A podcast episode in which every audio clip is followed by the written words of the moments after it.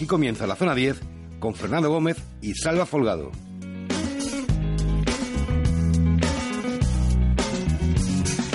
Come to decide that the things that I tried were in my life just to get high on. When I sit alone, come get a little known, but I need more than myself this time. Step from the road to the sea to the sky, and I do believe that we rely on. When I lay it on, come get to play it on, all my life to sacrifice. Hey, oh,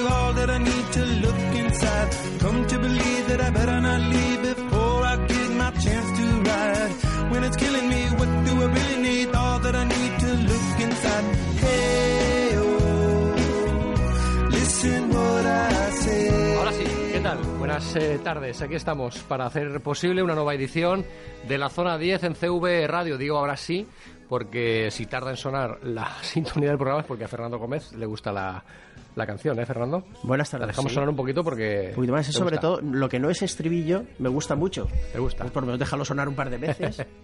¿eh? Así que si escucháis eh, que tardamos a veces en arrancar es porque a los dos nos gusta la, la canción.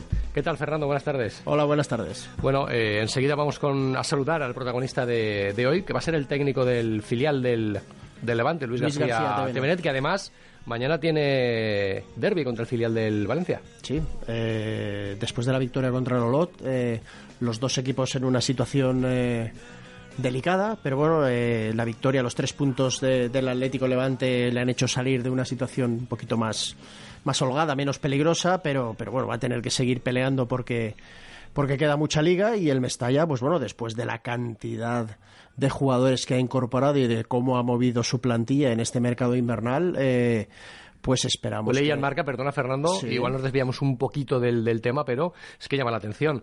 Publicaba hoy marca 14 operaciones de mercado, Sí. ha hecho el filial entre entradas y salidas.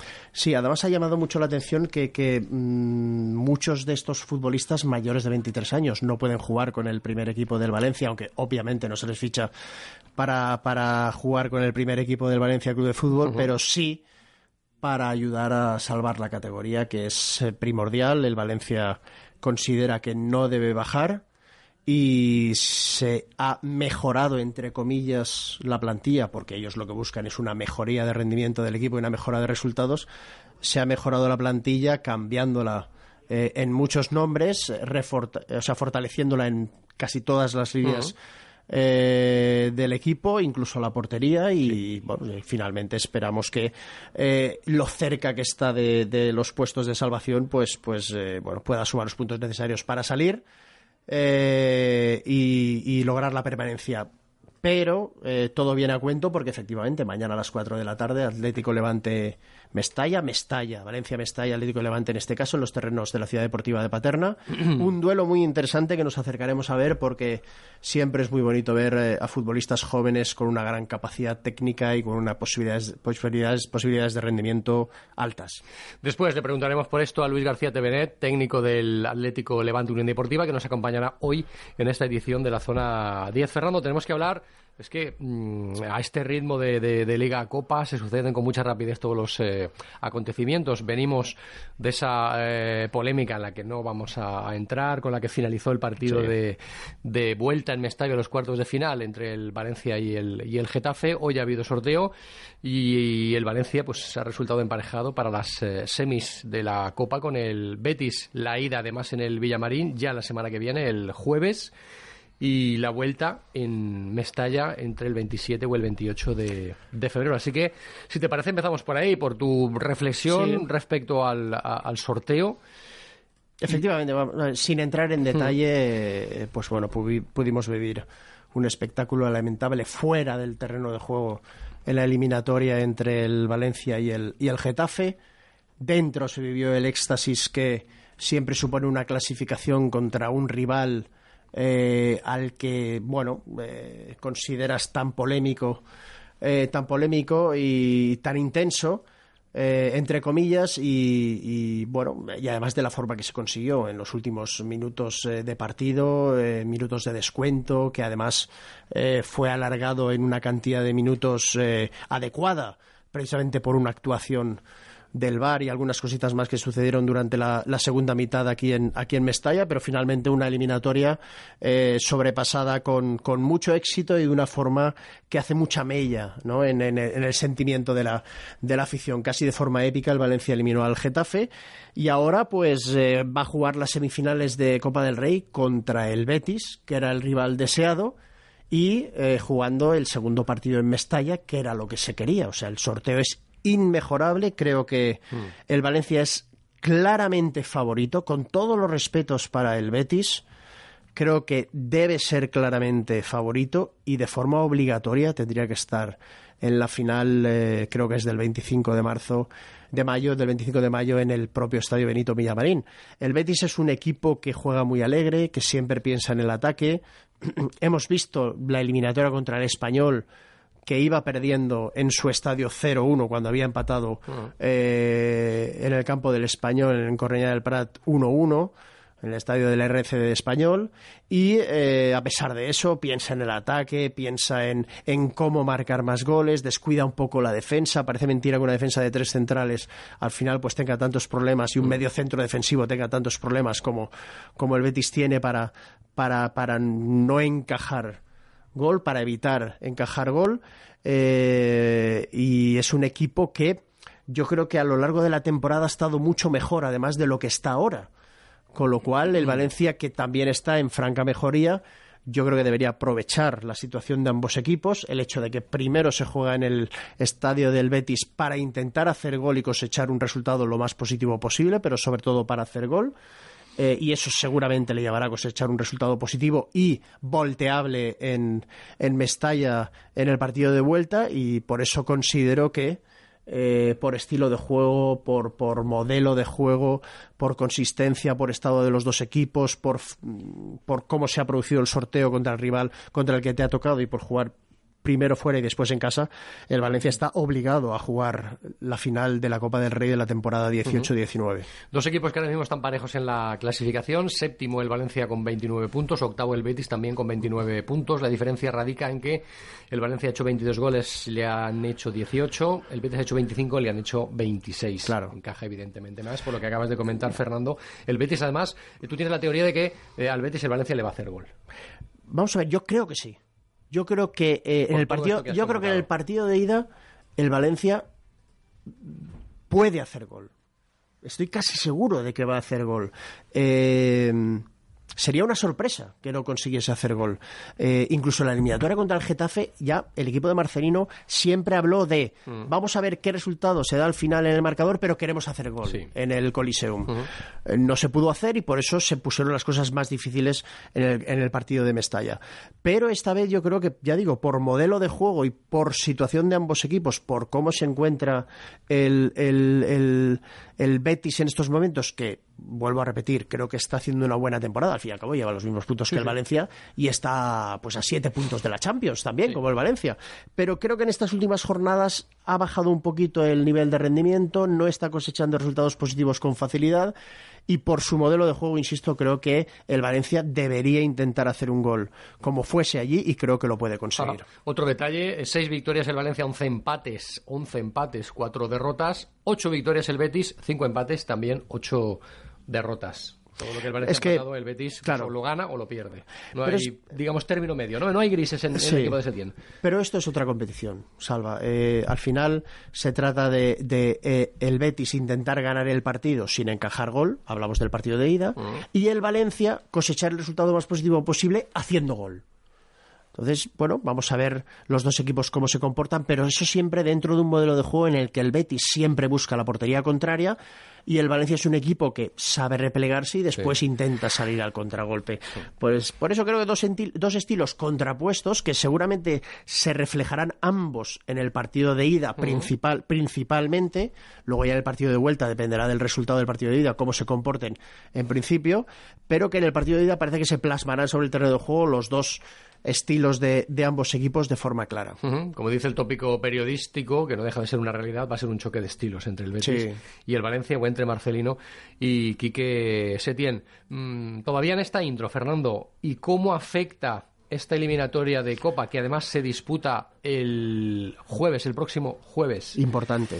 al partido de este fin de semana que el Valencia, pues por ejemplo, desde la óptica del conjunto de Mestalla, evidentemente, juega en el Camp Nou contra el Barça mañana? Lo que estás comentando es muy importante y yo creo que eh, el entrenador, en este caso del Valencia, Hay tiempo, perdona Fernando, respecto a lo que ha sucedido en otras eliminatorias donde Valencia siempre ha jugado martes. Claro, Jugaba claro. sábado, Ahora va a jugar martes, jueves. Ahora es sábado, jueves. Hay más tiempo Claro. por delante. Pero es verdad que te enfrentas al Fútbol Club Barcelona, que viene de hacer un, un esfuerzo tremendo contra el Sevilla en el partido de vuelta de cuartos de final, y que además juega contra el Real Madrid el miércoles. Eh, el partido de ida de Copa del Rey en el Nou Camp, con lo cual. eh, vamos a ver, yo creo que todavía lo tiene más difícil Valverde, Ernesto Valverde, Mm. pero ahí sí Marcelino tiene que intentar jugar sus bazas porque la ilusión que ha despertado la Copa desde que nos tocó el Getafe eh, es tal que yo creo que los- la presión de los propios aficionados y de los medios de comunicación finalmente obligó a Marcelino a sacar una alineación Sí. eh, que correspondía con, con la intención y las necesidades del, de- del club en ese partido, de las necesidades del equipo en ese partido. Ahora vas a jugar a Barcelona, mañana a las eh, seis y media de la, de la tarde. Un partido que, bueno, ya sabes que es complicado, ya sabes que, que puntuar allí no es fácil, pero es que ellos también van a jugar de una forma no tan intensa como ese partido contra el Sevilla. También seguro Valverde va a hacer cambios. Y al Ellos final, vienen, perdona Fernando, Claro. de un partido también de mucha tensión. mucha tensión contra Claro. él y mucho esfuerzo contra el Y Sevilla. al final es lo que yo digo, este tipo de equipos a veces intentan ganar los partidos sin realizar la- el mismo esfuerzo, sin querer realizar el esfuerzo necesario para intentar ganarlo. Bueno, vamos a ver si con lo que hagamos a nivel de esfuerzo y a nivel de intensidad podemos sacarlo adelante. Por eso Valencia también tiene que intentar aprovechar la situación del Barça concretamente en el partido de mañana y el haber jugado entre Sevilla y Real Madrid el próximo miércoles. Pero, pero claro, eh, y al final está el tema de, de la necesidad que tenemos o la obligación que tenemos de pelear por la Copa, pero también el hecho de que al final lo que verdaderamente persigue el club es la Champions League.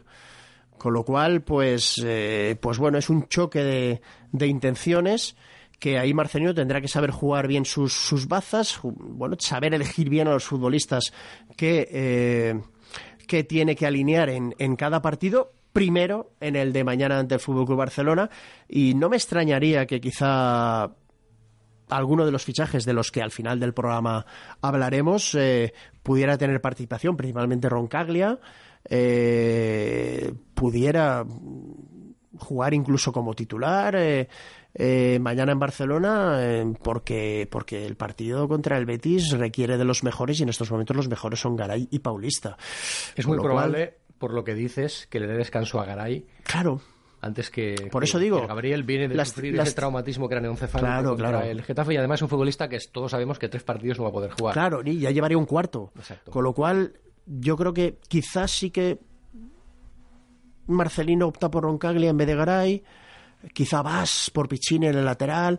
Por lo menos es lo que a lo mejor yo haría, que luego Marcelino pues probablemente no, no, no, no, no lo haga. con Coquelin, no, no lo haga, claro. Que ha tenido permiso Coquelin toda en el medio, sí, porque guarde para, para... Pero yo creo que sí que lo pondrá porque no ha jugado. seguidos, Porque sí, no ha posible. jugado. No ha jugado contra, contra el, el Getafe. y Yo creo que mañana, además, jugando contra el Barça, querrá montar un, un, un, un, eh, medio campo fuerte y Coquelin te da todo, te da muchas cosas. Por eso digo, es mm, alineaciones de, de entrenador en estos partidos de Copa del Rey mezclados con, con la Liga y ojalá les haga lo suficientemente bien como para no descuidarse demasiado en Liga y pasar la eliminatoria de semifinales de Copa. El Betis tiene un duelo también importante el fin de semana. Domingo juega contra el Atlético de Madrid. Es decir, si el Barcelona, si el Valencia choca con el Barça, el Betis en puertas de esa semifinal de Copa choca con el Atlético de, Claro. De Madrid. Más o menos Setién va a tener el mismo problema de que Marcelino agravado porque va a tener un día menos de, de descanso. Pero también es verdad que es quizá, quizá, si el Valencia tropieza en Barcelona, Setién no arriesgue demasiado contra el Atlético de Madrid. Veremos qué, qué sucede en esa eliminatoria de, de Copa, en esa semifinal entre el Betis y el Valencia que ha deparado esta mañana el, el sorteo de, de Copa. Antes de irnos hacia la, hacia la pausa de la, para la publicidad, Fernando, analizar también eh, el duelo, no de Copa, porque fue eliminado, pero sí de Liga que le espera al, al Levante. Mañana abre la jornada contra el Getafe, que viene, bueno, de toda esa trifulca, reña, eh, tangana contra el Valencia. Y además precedido de unas declaraciones eh, llamativas por parte de, Paco López, que además yo justifico al 100%. Eh, además de que yo admiro mucho a Paco. Eh, creo que ha sido el momento justo, el tono adecuado y las palabras necesarias para, para eh, bueno, llamar la atención o focalizar acerca de que el Levante es verdad que está muy bien, pero en algunos momentos si sufre algún tropiezo, no exageremos. El equipo está tan bien que hasta hace una jornada estaba empatado a puntos con el Valencia. Eh, cuando el Valencia se decía que pelea por la Champions y el, y el Levante que no se acercara a los puestos de descenso. No, no. El Levante está haciendo una temporada excepcional.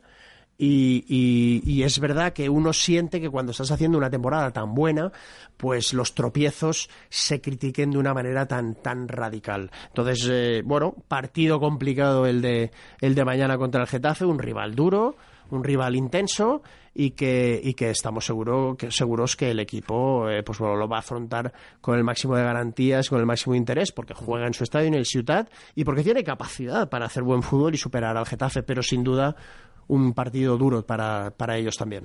Partido duro para el Levante que abre mañana la jornada en casa contra el Getafe, que además viene muy castigado después de todas las sanciones que le han caído encima esta semana por el comité de, de competición. Primera pausa, la que llega enseguida, gracias a la pericia en el control técnico de Bárbara Ávila.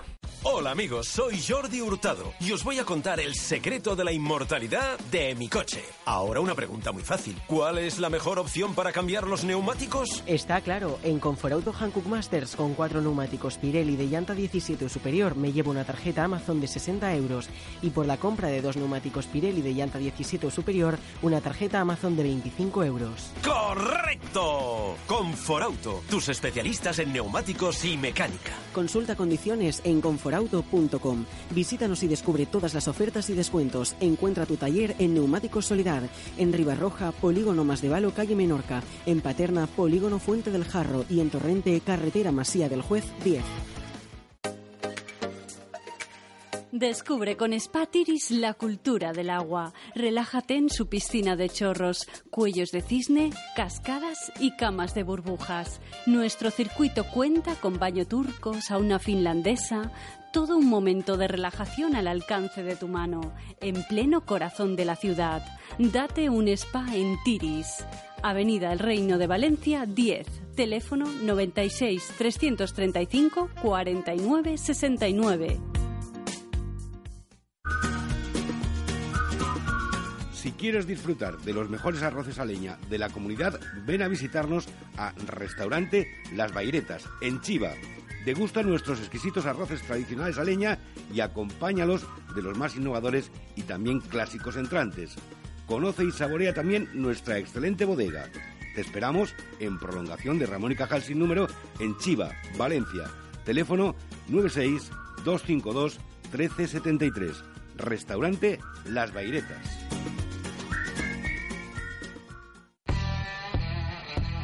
No te pierdas la Zona 10. La Federación de Fútbol de la Comunidad Valenciana te acerca el análisis más riguroso y certero de la actualidad de nuestro fútbol de la mano de Fernando Gómez Colomer. Zona 10 en CV Radio, todos los lunes desde las 10 y hasta las 11 de la noche, en la 94.5 FM de Tudial, con el patrocinio de la Federación de Fútbol de la Comunidad Valenciana. Ya puedes disfrutar de la mejor pasta y las especialidades auténticamente, que no típicamente, italianas de los restaurantes Sorsi e Morsi en Valencia.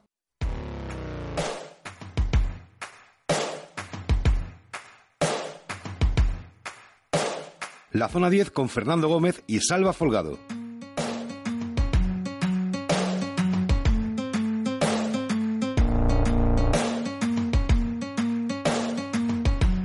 Zona 10, que abre ya su tramo, su primer tramo, su tramo principal para las eh, entrevistas. Y tenemos a un entrenador, Fernando, con, con nosotros. Sí, hoy eh, está con nosotros Luis García Tevenet, al que además eh, he de darles las gracias tanto a él como a su club, porque la verdad es que Levante Unión Deportiva está respondiendo habitualmente y siempre que, reclamamos la presencia de algún profesional que está en su, en su club eh, para atendernos y en este caso, pues bueno, hemos decidido traer al entrenador del Atlético Levante, que está desarrollando su, su temporada en el grupo tercero de la segunda división B después de ascender en la temporada pasada desde el grupo sexto de la tercera división y queríamos charlar con él y que nos contara cómo iban las cosas. Luis García Tevedez, ¿qué tal? Buenas tardes. Hola, buenas tardes. ¿Qué tal, Luis? Buenas tardes. Buenas tardes. Bueno, Para mí también es un placer la llamada. ¿eh? bueno, hombre, muchas gracias. Encantado y gracias. ¿eh? Nada, Luis, queríamos. Eh, el programa va todo referido en torno a, los diversos perfiles que integran eh, bueno, esa relación profesional eh, relacionadas con el mundo del fútbol y en este caso estás al frente de un filial de un equipo de primera división, un equipo de una escuela de élite y en ese sentido, pues bueno, queríamos que nos contaras tus experiencias, cómo llegaste, cómo te decidiste a entrenar por este en este club y, en este equipo. Sabemos que tienes una dilatada también experiencia como entrenador, sobre todo en la parte sureste de la, de la península. Y, cuéntanos en principio cómo te llegó la propuesta de entrenar al Atlético Levante. Bueno, pues yo había terminado el año pasado mi primera experiencia con un equipo filial, como fue el Sevilla Atlético en segunda división. Eh, en el mercado de verano, pues, pues la verdad que sí es verdad que hubo algún interés de otros equipos del grupo cuarto pero me apetecía seguir trabajando con gente joven, seguir siendo ese entrenador formador, ¿no? Dentro de lo que es el, trabajar en un, en un club donde, donde tienes que intentar que los chavales sigan creciendo desde la competitividad y desde las cualidades y las características que tienen cada uno y apareció el nombre del Levante, ¿no? Es Ernie el que me llama, el que se pone en contacto conmigo y la verdad que bueno que se da una serie de circunstancias que apetecen el venir, el seguir creciendo como entrenador porque porque bueno, cuando entras en un, en un club formador o en un filial, eh, sabes que vas a tener los recursos posibles para, para poder seguir creciendo, indistintamente de las herramientas que, que te gusten tener en el día a día. Y en, ese sentido, pues bueno, se juntaron una serie de circunstancias que invitaron a que Luis TVN terminase en el Atlético Levante. A día de hoy, pues bueno, estamos contentos, esa formación va creciendo y siempre decimos que que si el equipo está bien ubicado en la clasificación es mucho más sencilla, porque la responsabilidad de estar arriba siempre es muy diferente y mucho más bonita a cuando estás abajo. Y, en eso estamos, en intentar salir, intentar meternos en una situación cómoda para seguir dando frutos a, nuestro míster, que es Paco, para que utilice no solo a Fran Manzanara, sino que siga utilizando efectivos del filial. ¿no? ¿Y qué tipo de plantilla te encontraste? Porque yo conocía muy bien la plantilla de la temporada pasada en tercera división. Eh, pero bueno, veo que algunos futbolistas han quedado, pero otros han llegado para reforzar el equipo en esta categoría. Bueno, nos encontramos, o me encuentro en este sentido, con una plantilla donde ya hay jugadores que habían descendido eh, hace dos años, o sí, hace dos años a, a tercera división, que saben perfectamente lo que es el grupo, porque es un grupo complicado, que venían un poco con la autoestima, con la flecha hacia arriba después de un ascenso, porque yo creo que eso siempre anímicamente es importante. Y lo que hemos tratado en el mercado de verano y ahora en el de diciembre, si hacemos alguna cosilla más, es de que dentro de esa competitividad de la gente joven seamos capaces de potenciar a los futbolistas que vienen saliendo y que son eh, los llamados, entre comillas, a poder llegar a, competir en, primera división. Tenemos un juvenil que normalmente aporta futbolistas al, al equipo, tenemos un juvenil que viene compitiendo también muy bien, tenemos un entrenador que conoce, un entrenador me refiero al de la primera plantilla, que conoce perfectamente lo que es la idiosincrasia de, las canteras y todo eso pues hace que, bueno que el grupo que hemos formado sea un grupo con posibilidades de poder llegar a primera división. Claro.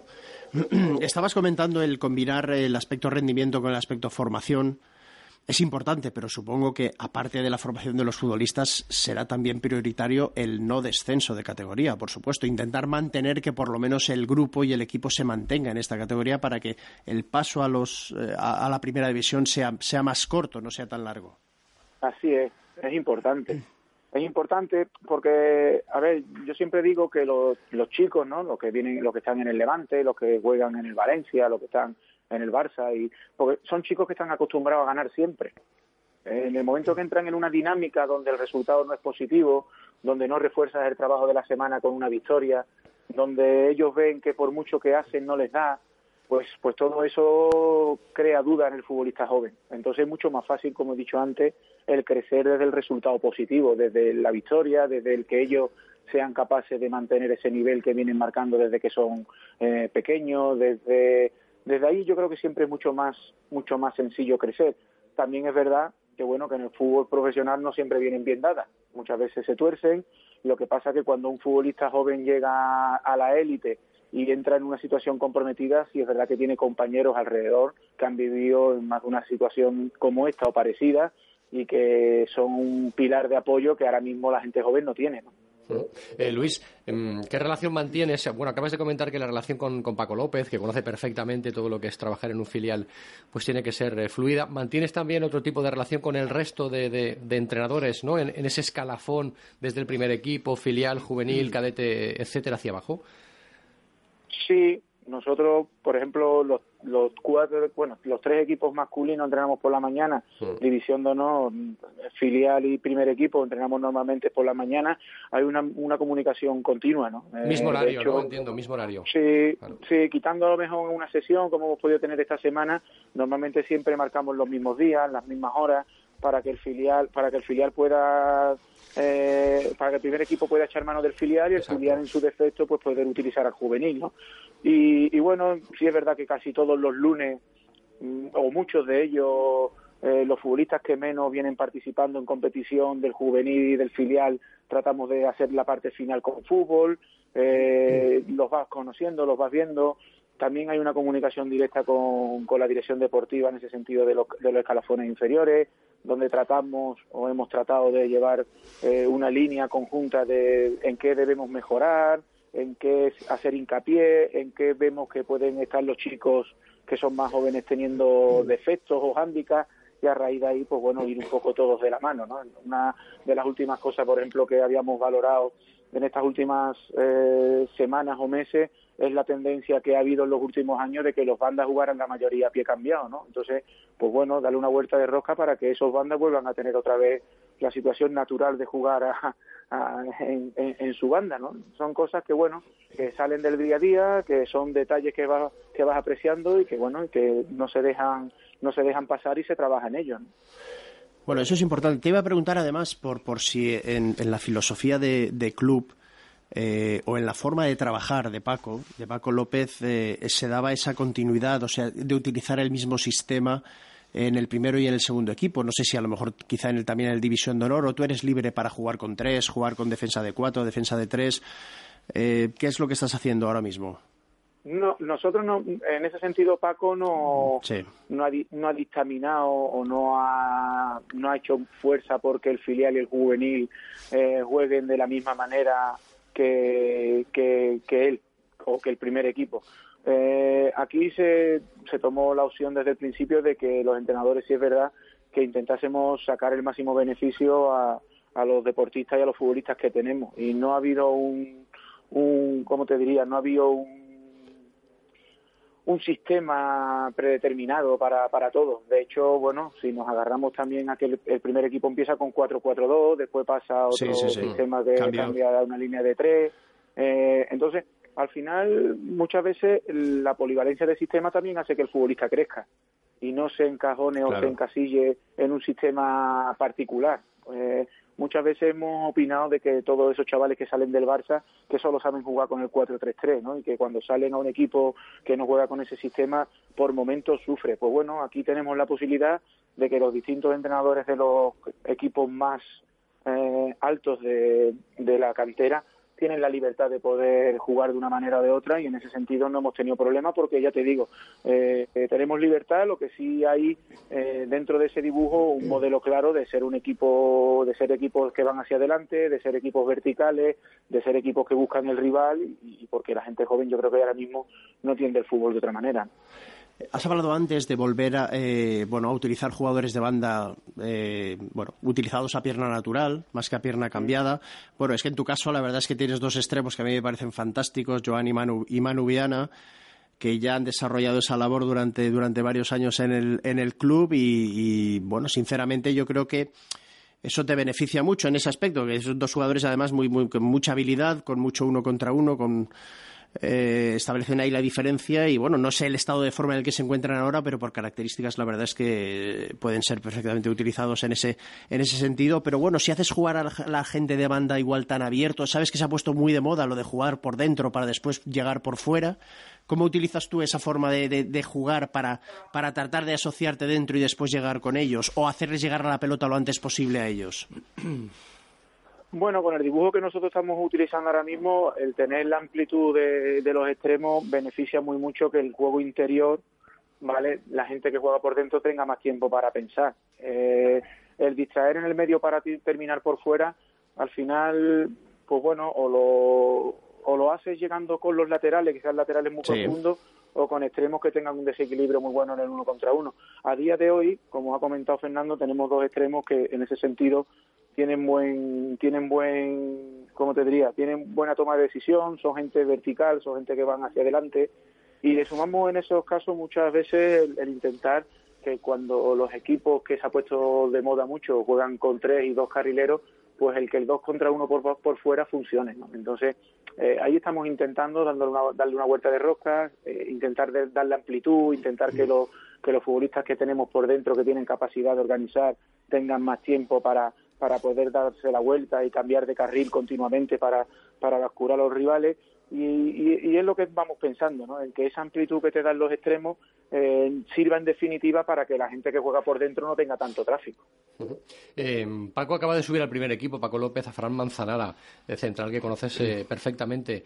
El otro día jugó en Sevilla, el equipo encajó una goleada, no fue evidentemente eh, culpa de, Fran, que creo que cuajó un buen, un buen partido. ¿Hay central ahí para el primer equipo, Luis? Bueno, decía eso, ¿no? Que Fran es un chico que conocí, que conoce bien Paco, ya lo tuvo el año pasado, es un, es un futbolista polivalente que se adapta tanto a la demarcación de central como de pivote defensivo pero es un chico que ha conseguido eh, debutar gracias a su, a su día a día, ¿no? a su persistencia, a su trabajo, a ser un futbolista atento, a ser un buen profesional y toda esa ilusión y ese énfasis que ha puesto para debutar, pues bueno, ahora debe de, tenerlo para mantenerse. ¿no? Sabemos que la primera división es, es una categoría muy dura, que, que, bueno, que el fútbol es de las pocas profesiones que al final el tiempo te pone en tu sitio, porque es así, porque una vez alguien inventó las categorías, las inventó por algo, y en ese sentido pues estamos contentos no estamos contentos de que de que bueno de que gente de la cantera vaya debutando y de que y de que Paco en el momento que tiene algún problema o necesita algún argumento diferente pues tire de la cantera ah, Luis sabemos que que tienes prisa, así que no, vamos a molestarte mucho más. Mm, ahora mismo la salud de la cantera de la escuela de, de, fútbol base del, del, Levante, ¿qué tal? ¿Qué tal es? Yo le pondría ahora mismo un detalle que muchas veces utilizamos los, los entrenadores, ¿no? Y es que está con la flecha hacia arriba. Es una cantera que está creciendo, es una cantera que, bueno, que el, el padre, el, el aficionado y toda la gente que son de Valencia ven cómo, cómo se está potenciando la cantera de, del Levante. Hay que sumarle que hay, bueno, hay una previsión de una, de una ciudad deportiva nueva eh, dentro de la ciudad, que todo eso va a hacer que, esta cantera siga creciendo y sobre todo al final todo esto llega con los resultados de los individuos que sean capaces de debutar y de que el club eh, ponga en, escena. Yo siempre digo que una cantera funciona no según el número de efectivos que llega a primera división y en eso, pues bueno, tenemos que intentar todos los que trabajamos dentro del club que, que, que, así sea y que aparezcan, ¿no? Estás hablando del cambio de la, de la ciudad deportiva. Entiendo que en semanas como esta eh, tendrás muchas ganas de que esa obra finalice para, para cambiar de ese microclima de Buñol, ¿verdad? Sí, porque aquí, bueno, todo el mundo sabe que lo peor para el fútbol ya no es la lluvia, sino que es el aire, es el viento y bueno, pues muchas veces a la hora de trabajar eh, se hace se hace incómodo, se hace incómodo porque cualquier tarea que prepares, solo con el mero hecho de tener que ir a recoger los balones, cuando te das cuenta ha pasado el tiempo y no has podido entrenar. Escucha, y que tú y que tú no eres de Vigo tampoco, a ver si me entiendes. no, Luis, Pero bueno, sí es verdad que cuando hace día en Buñol bueno es, es, es una maravilla trabajar. Luis, mis dos últimas preguntas. La primera, un nombre propio. Eh, quería eh, que nos hablaras de Pepelu, un futbolista que muy joven, pues bueno, parecía que tenía un potencial extraordinario, seguramente todavía lo tiene, que parecía que iba a ir rápidamente hacia arriba, pero se va estancando. Eh, y al final, eh, no sé, ¿cómo estás tratando la figura de este futbolista que, que, bueno, que está en el Atlético Levante y que, y que quizás seguramente él a nivel personal esperaba, esperaba poder estar más arriba, incluso a, la, corta edad que, ahora mismo tiene? Bueno, el, caso de Pepe Lu es un caso peculiar aquí dentro de lo que es el, el Levante. Es un futbolista que, como tú comentas, muy joven, en edad juvenil creo que casi empieza a entrenar con el primer equipo, es un chico que tiene unas condiciones magníficas para jugar al fútbol. Y, bueno, yo cuando hablo con gente que lo ha tenido y gente que está aquí y que lo conoce, eh, me paro a pensar de que con Pepe Lu a lo mejor se ha tenido demasiada prisa, ¿no? Se ha tenido demasiada prisa y esa prisa muchas veces no es buena consejera. Eh, eh, como sabéis, bueno, también es verdad que ahora dentro de lo que son las negociaciones de la gente joven siempre aparecen las típicas cláusulas de que tiene que ir con el primer equipo, de que tiene que hacer pretemporada y eso yo creo y eso yo creo que muchas veces está en contra del beneficio del futbolista porque se le está regalando se le está regalando un premio, un premio que, que, a lo mejor por méritos no merece. Y, es algo que se tiene que ganar, sí. Eso es complicado, correcto. Entonces, claro, cuando viene un chico con 16 años, con el representante, y lo tienes que renovar, te está pidiendo primer equipo, si el chico es bueno, al final como club te ves un poco obligado a dar ese primer equipo que, como decimos, eh, no siempre no siempre es lo mejor. Yo creo que al final eh, el, chico de cantera se tiene que ganar el subir al primer equipo, el entrenar con el primer equipo tiene que ser un premio, muchas veces se toma como un castigo porque piensa que el entrenador del primer equipo lo llama para rellenar y, y, compensar los entrenamientos cuando yo creo que eso no debe ser así, porque cuando tú subes con el primer equipo esa noche cuando éramos jóvenes ni dormíamos, ni dormíamos, y ahora pues bueno, entrenar con el primer equipo es como, como ir al corte inglés, ¿no? Entonces, eso eso son cosas que, que, bueno, que el fútbol actual ha cambiado, el fútbol actual eh, hace que la gente joven entrenen con futbolistas de élite prácticamente sin, sin haber sido eh, o haber hecho grandes cosas y, y, hay que tener un poco más de paciencia. Pepe Lu este año, por ejemplo, empezaba la pretemporada con el primer equipo, había un había un, un poco de recelo a que bajara con el filial, pero pero bueno, al final entre todos conseguimos eh, que él entendiese que al final es joven y que tiene que jugar. Y la mejor manera de jugar pues era en el filial. Y la verdad que bueno que estamos muy contentos con su trabajo, con su día a día, se ha dado cuenta de que al final el futbolista joven no puede estar parado. Y en ese sentido pues estamos muy contentos con el rendimiento de Pepe Lu, que no tenemos la menor duda de que va a ser un gran jugador, ¿no? Bueno, y antes de volver a agradecerte el que hayas estado con nosotros, la última. Hablabas antes de que las victorias refrendan el trabajo semanal, eh, cuando a veces pues la trayectoria es un poquito más regular de lo que habitualmente estos jugadores están acostumbrados a, llevar. Eh, la victoria de la semana pasada contra el Lot fantástica y el sábado jugáis contra el Valencia Mestalla. Sí, la verdad que el partido tiene muchos alicientes y muchos ingredientes para para que se vea un buen espectáculo, ¿no? Es un equipo que ahora mismo, como, como todos sabemos, está metido en descenso, se está reforzando en las últimas horas con gente incluso que no son sus 23 porque le están dando la importancia que tiene el tener un filial en segunda de como mínimo y yo creo que bueno que nos enfrentamos dos equipos que, que bueno que se asimilan en muchas cosas que tienen eh, las inquietudes o las mismas inquietudes para salir de ahí para vivir en una zona tranquila y aunque no lleguemos a a jugar los playoffs de segunda vez, que es lo que nos gustaría a todos, pues sí mantener una categoría que a día de hoy en el grupo D es muy difícil, ¿no? Luis García, gracias por eh, acompañarnos, muy amable, y abrígate en Buñol. sí, venga, vosotros, buenas tardes. Oye, buenas tardes y muchísimas gracias, Luis. Gracias, gracias, un placer. adiós. Hola amigos, soy Jordi Hurtado y os voy a contar el secreto de la inmortalidad de mi coche. Ahora una pregunta muy fácil. ¿Cuál es la mejor opción para cambiar los neumáticos? Está claro, en Conforauto Hankook Masters con cuatro neumáticos Pirelli de llanta 17 o superior me llevo una tarjeta Amazon de 60 euros y por la compra de dos neumáticos Pirelli de llanta 17 o superior una tarjeta Amazon de 25 euros. ¡Correcto! Conforauto, tus especialistas en neumáticos y mecánica. Consulta condiciones en Conforauto auto.com. Visítanos y descubre todas las ofertas y descuentos. Encuentra tu taller en Neumáticos Solidar, en Ribarroja, Polígono Más de Valo, calle Menorca, en Paterna, Polígono Fuente del Jarro y en Torrente, carretera Masía del Juez 10. Descubre con Spatiris la cultura del agua. Relájate en su piscina de chorros, cuellos de cisne, cascadas y camas de burbujas. Nuestro circuito cuenta con baño turco, sauna finlandesa, todo un momento de relajación al alcance de tu mano, en pleno corazón de la ciudad. Date un spa en Tiris. Avenida El Reino de Valencia 10, teléfono 96 335 49 69. No te pierdas la Zona 10. La Federación de Fútbol de la Comunidad Valenciana te acerca el análisis más riguroso y certero de la actualidad de nuestro fútbol de la mano de Fernando Gómez Colomer. Zona 10 en CV Radio, todos los lunes desde las 10 y hasta las 11 de la noche, en la 94.5 FM de Tudial, con el patrocinio de la Federación de Fútbol de la Comunidad Valenciana.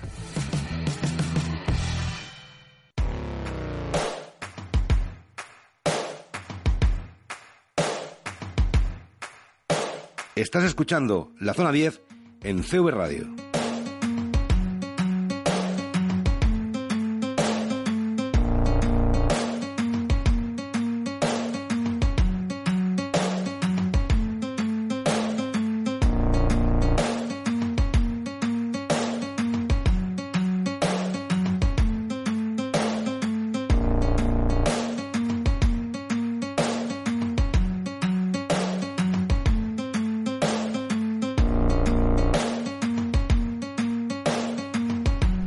Pues aquí estamos, después de la entrevista con Luis García Tevenet, que ha estado bien, ¿no, Fernando? Sí, sí. eh, además, eh, a mí me encanta tener personas relacionadas con el mundo del fútbol Y que hablen de fútbol como- como- como ha hecho el técnico, Exacto, ¿no? sí. Que se explican bien, que, que además hacen respuesta- respuestas razonadas, Mm. largas, eh, con buen tono.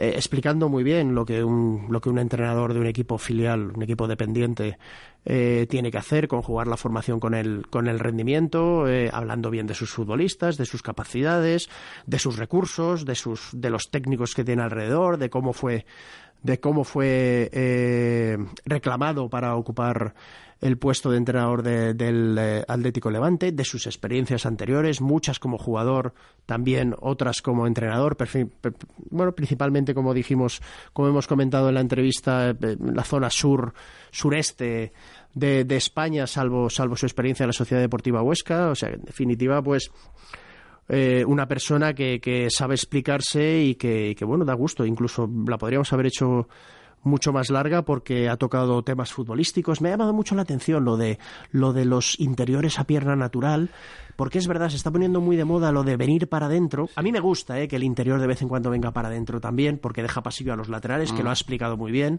Entonces hay que profundizar con los laterales, muy bien, lo ha explicado eh, perfectamente. A mí lo que me sorprende, Fernando, es que eh, Levante, diferencia, por ejemplo, del, del Valencia, siempre ponemos el ejemplo del Valencia, pero porque conocemos las dos realidades, a diferencia del, del Valencia, donde Marcelino ha impuesto que el filial, por ejemplo, juegue igual que el primer equipo, y que a partir de ahí todos los equipos también, que es algo que ya hizo Nuno cuando era técnico del primer equipo, habitualmente en Mestalla los entrenadores del primer equipo marcan cómo han de jugar el filial y, y- y el fútbol base.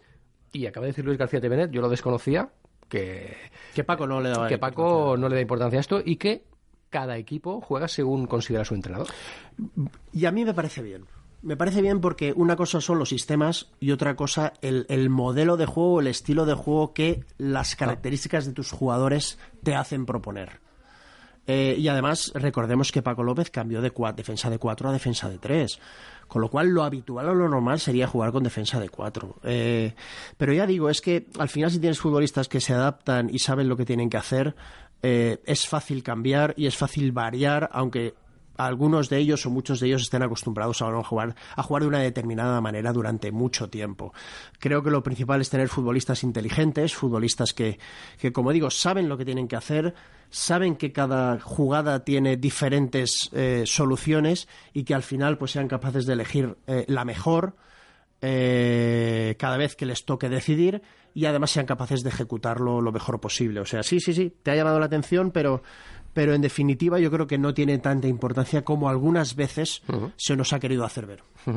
Bueno, pues eh, entrevista interesante la que hemos mantenido con Luis eh, García Tevenet, técnico del Atlético Levante, Unión Deportiva. Enseguida la tendréis al igual que el resto del programa, si no se me olvida como la semana pasada, en nuestro canal de iVox. Fernando, tenemos que volver al Valencia y a la actualidad para hablar del cierre del, del mercado. Ayer me llamó la atención la... Hoy, esta mañana, perdón, me llamó la atención la reflexión de Anil Murti durante la rueda de prensa de presentación de Facundo Roncaglia y de Rubén Sobrino, donde ha dicho que el Valencia ha cerrado un mercado Mm. inteligente donde dice que ha reforzado al equipo, ha mejorado la plantilla y han reducido el coste. Bien, yo eh, creo que han sido fichajes, además el propio Anil Murti mm, lo pone de manifiesto con sus declaraciones, muy condicionados por la situación económica del club. Se ha puntualizado que esta situación no es la misma en la que estaba el club Claro, el año pasado. Claro. Eh, porque además le ha costado mucho eh, encontrar futbolistas a los que poder traer. Ha sido muy, al- muy a última hora con futbolistas que no esperábamos que, que viniesen e incluso las alternativas que habéis ido comentando vosotros en los medios de comunicación a lo largo de estos últimos dos meses, ninguna finalmente, ninguna finalmente se ha podido, se ha podido cerrar. O sea, en primer lugar, claramente condicionados por la situación económica del club. Creo que con respecto al rendimiento de los, de los futbolistas habrá que esperar, porque yo creo que ya eh, lo mejor es eh, esperar. Son futbolistas que en sus equipos lo han hecho relativamente bien, lo suficientemente bien como para que el Valencia los tenga en cuenta para incorporarlos a sus filas como miembros de la primera plantilla. Pero después tienen que venir aquí y tienen que saber jugar. Hemos visto muchos nombres que finalmente no han dado resultado, incluso esta misma temporada. Y hemos visto muchos hombres que finalmente, sin tanto nombre, pues bueno, han ofrecido un rendimiento eh, adecuado a los, al, al equipo. Te voy a preguntar por nombres propios. Fernando, Rubén Sobrino, delantero del, del Alavés, eh, está jugando últimamente, ha estado jugando en, en banda izquierda, es delantero, ha hecho muy poquitos goles en el Alavés, empezó siendo titular, últimamente se ha caído de las, de las alineaciones, Sí, sí, entraba sí. y salía de las rotaciones de, de Abelardo. ¿Qué te parece este, este delantero? Porque el perfil, el perfil se adapta a lo que Marcelino le pide a un, a un futbolista, un futbolista que sea eh, dinámico, que valga para las, tras- las transiciones defensa-ataque, que pueda además caer, caer a banda. Bueno, no sé yo cómo- creo no sé cómo lo ves. Sí, yo creo que va a ser un futbolista. A mí es un futbolista que siempre me ha gustado. Siempre me ha gustado. Creo que es rápido, que, que tiene buen disparo, que es inteligente. 26 años, que ¿eh? es, el que es- delantero que es de inteligente, que, que sabe asociarse. Es decir, ves que conoce el juego. ¿eh? Y de medio campo para adelante sabe lo que, sabe lo que tiene que hacer. Eh, es verdad lo que cuentas. No era titular en el Alavés. eh, pocos goles, eh, pues bueno, un fichaje inesperado, además, sobre todo porque tienes que pagar por él, has pagado 4 millones de euros, pero insisto, creo que tiene capacidad para hacerlo bien. ¿Para dar alguna rotación arriba? Pues seguramente. Yo para dar rotaciones en las bandas preferiría que fuesen Ferran Torres y Canguilí. Y Kangin porque acaban de enchufarse. Claro, sí. claro. Es que al final no sé si o Ferran o Canguin participarán muy poco o será Rubén Sobrino el que participó muy poco. Vamos a ver. Pero ya digo, eh, eh, el Valencia está en semifinales de Copa del Rey, viene la Europa League, pero al final es tanta la necesidad de llegar lejos en ambas competiciones y en la Liga también, que como digo yo, los partidos importantes van a ser para los mejores. Y entonces, y entonces pues vamos a, vamos a ver la cantidad de participación, pero es verdad que Sobrino también ha venido para, para, para, varios, para varias temporadas. O sea que bien, mientras no frene un poco la progresión, se le puedan seguir dando oportunidades a los chavales y él pueda dar rotaciones en momentos determinados, pues a mí me parece un buen futbolista. Vamos a ver cómo le va aquí. Respecto a lo que comentabas, el año pasado Marcelino hacía dos parejas de, de- de delanteros, que es muy probable que lo haga ahora. Igual jugaban Santimina con, Con Rodrigo con, ahora. con- con Vieto el año pasado y jugaban Rodrigo con, con Zaza. Era algo habitual rotar Sí. a los dos de cada partido. Jugaba una pareja diferente de entrenadores. Es muy probable que haga esto a partir de ahora también Marcelino, porque es un técnico, digamos, de costumbres. Es un técnico de costumbres, pero viene, viene el momento clave de la, Sí. de la temporada. Pero es verdad, si se estableciera por parejas, seguramente ahora mismo sería Rodrigo con Mina Mm. y Sobrino con, Con Gameiro. Con Gameiro. Bueno. Pero creo que ahora mm, el Valencia se lo juega todo. ¿Mm? Rodrigo estará sobre el campo siempre y vamos a ver los, el, el rest- el- quién le acompaña. Bueno, hemos hablado de Rubén Sobrino, Facundo Roncaglia, Sí. central, veterano del Celta de Vigo. Más inesperado. Además, ha llegado, ha llegado cedido, no hay Sí. opción de compra, como el mismo futbolista reconocido esta mañana en. Vamos a ver, creo, sala de- de creo que es un futbolista que será utilizado, Mm. lógicamente, porque es tercer central, porque no hay más centrales. Y, y creo que Cuarto, cuarto. Garay, Gabriel. y eh, Diacabí, pero bueno, cuando- Diacabí, cuando pasa claro, sí. claro, es, es que ahora estaba pensando que. Diacabí, pues bueno, vamos a ver, yo creo que participará igual en estos partidos algo, no sé cuánto después, pero es verdad que Garay es propenso a lesiones, eh, Paulista de vez en cuando también por tarjeta se ausenta, bueno, es bueno tener cuatro centrales y Roncaglia cumple el, el perfil, para mí es el cuarto central del, del, del equipo y, oye, jugador con experiencia que en un momento dado, además, esa es su mejor posición, no tanto de lateral derecho, de lateral izquierdo, ahí de, de central puede, puede hacerlo bien. Pero, pero es un fichaje más, más inesperado porque no jugaba en el Celta y al final pues quizá no era lo que esperábamos, pero puede cumplir su papel, viene cedido y a final de temporada pues ya el Valencia podrá elegir algo mejor. Yo en este caso creo que el cambio Bezo Murillo por Roncaglia, el Valencia ha salido perdiendo. Era lo que te iba a, a preguntar si entendías eh, esa operación donde el Valencia ha dejado escapar a, a Murillo. Por cierto, empieza a estar cuestionado ya en Barcelona, de hecho no, no entra, Pero está no entra las alineaciones. claro, Acaban de incorporar Claro. un tono central eh, francés. Sí. Y ahora a Murillo les sobra. Pero bueno, yo no entiendo el cambio de Murillo fuera, Bezo fuera y que llegue Roncaglia. Mm, El objetivo, Fernando, que lo hemos contado en esa sintonía, era Víctor Laguardia también. Pero al final, a la vez, pedía mucho dinero por, por Laguardia y buscaron a toda velocidad un, un recambio. Cuando ya habían dejado salir a Bezo. Yo, eh, eh, de todas formas, a mí mm, también me llama mucho la atención el, el hecho de que haya tan pocas alternativas que al final, en la Secretaría Técnica me refiero, que al final acabes con Sobrino y Roncaglia. O La Guardia. Eh, no sé, eh, me da la sensación, es que hay tanto hermetismo y tanta oscuridad alrededor del funcionamiento deportivo de la entidad, aunque parece que todos tenemos claro que finalmente Marcelino es el que decide todo, pero bueno, puede recibir sugerencias de sus colaboradores, pero, pero claro, eh, eh, no sé, a mí me gustaría algo más de variedad y algo más de originalidad, pero bueno, bien. Eh, en definitiva, creo que, que, son eh, oportunidades de, de mercado y ya no se ha podido cerrar la guardia, pero creo que sí, yo creo que con la salida de Murillo, que era obligada, y la ausencia de Bezo, pues, pues yo creo que con el cambio se, se pierde. Para cerrar, Fernando, que nos quedamos como siempre sin, sin tiempo.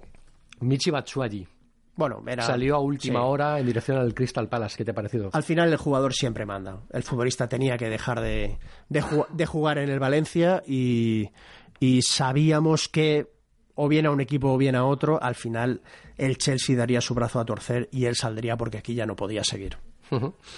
Su rendimiento, ¿te ha sorprendido? Bueno, es uno de esos Lo hizo, nombres... lo hizo bien el año pasado en esa media temporada en la que estuvo también cedido por el Chelsea al Dortmund, hizo Sí, goles. sí. Aquí se esperaba mucho de él y ha sido una decepción total de, de, de Ha sido una decepción total, pero es verdad que jugar de delantero en el Valencia es muy complicado, porque salvo Rodrigo hay un puesto para tres. Y un puesto para tres, que incluso cuando haces gol el partido siguiente no juegas, el jugador, el delantero vive de rachas y necesita continuidad. Y, muchas veces esos delanteros dirán, oye, los partidos que le das a Rodrigo, dámelos a mí, a ver si yo hago también seis o siete, ocho goles de aquí a que acabe la temporada. Pero jugar de vez en cuando y no aprovechar las rachas de los delanteros es siempre una, una situación en la que el jugador mm, no está cómodo, no quiere estar. Pero sí es verdad, su rendimiento incluso cuando ha salido no ha sido bueno, ha tenido oportunidades y no las ha aprovechado y finalmente era normal que el jugador también saliese. Pues Michi Batshuayi ya es historia en el, en el Valencia. Y por cierto, me gustaría hacer significar un detalle Sí. y es que me gusta mucho, mucho, mucho, pero mucho, y no puedes imaginar pues algo en lo que yo había pensado muchas veces, ¿El qué? que por fin Ah. el Valencia colaborase con el Levante a la hora de compartir jugadores. Por Rubén Bezo. Por Rubén Bezo, sí. Sí, la verdad es que teniendo un club un de club primera división, en, principio, en la misma ciudad, encima, en primera la división. relación me gustaría que siempre fuese buena. Bueno, pues Rubén Bezo al Levante. Bezo que ha entrado también en convocatoria esta, esta mañana y que mañana incluso pues podría debutar en ese duelo que le espera el equipo de Paco López en el Ciudad de Valencia contra el Getafe. Nos vamos, Fernando, pero antes, eh, última pausa para la publicidad y como siempre volveremos a ver con qué música vamos a cerrar de forma Nos definitiva el programa. Hola amigos, soy Jordi Hurtado y os voy a contar el secreto de la inmortalidad de mi coche. Ahora una pregunta muy fácil. ¿Cuál es la mejor opción para cambiar los neumáticos? Está claro, en Conforauto Hankook Masters con cuatro neumáticos Pirelli de llanta 17 o superior me llevo una tarjeta Amazon de 60 euros y por la compra de dos neumáticos Pirelli de llanta 17 o superior una tarjeta Amazon de 25 euros. ¡Correcto! Conforauto, tus especialistas en neumáticos y mecánica. Consulta condiciones en conforauto auto.com. Visítanos y descubre todas las ofertas y descuentos. Encuentra tu taller en Neumáticos Solidar, en Ribarroja, Polígono Más de Valo, calle Menorca, en Paterna, Polígono Fuente del Jarro y en Torrente, Carretera Masía del Juez 10.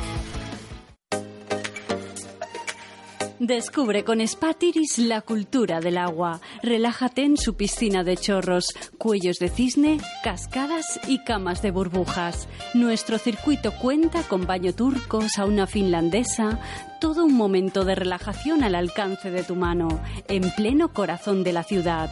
Date un spa en Tiris. Avenida El Reino de Valencia 10. Teléfono 96 335 49 69. Si quieres disfrutar de los mejores arroces a leña de la comunidad, ven a visitarnos a Restaurante Las Bairetas, en Chiva. Degusta nuestros exquisitos arroces tradicionales a leña y acompáñalos de los más innovadores y también clásicos entrantes. Conoce y saborea también nuestra excelente bodega.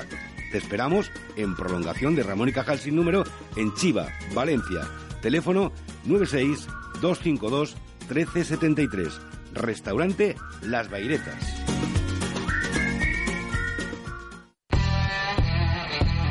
No te pierdas la Zona 10.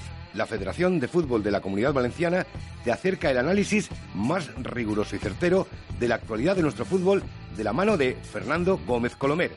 Zona 10 en CV Radio, todos los lunes desde las 10 y hasta las 11 de la noche, en la 94.5 FM de Tudial, con el patrocinio de la Federación de Fútbol de la Comunidad Valenciana. Ya puedes disfrutar de la mejor pasta y las especialidades auténticamente, que no típicamente, italianas de los restaurantes Sorsi e Morsi en Valencia.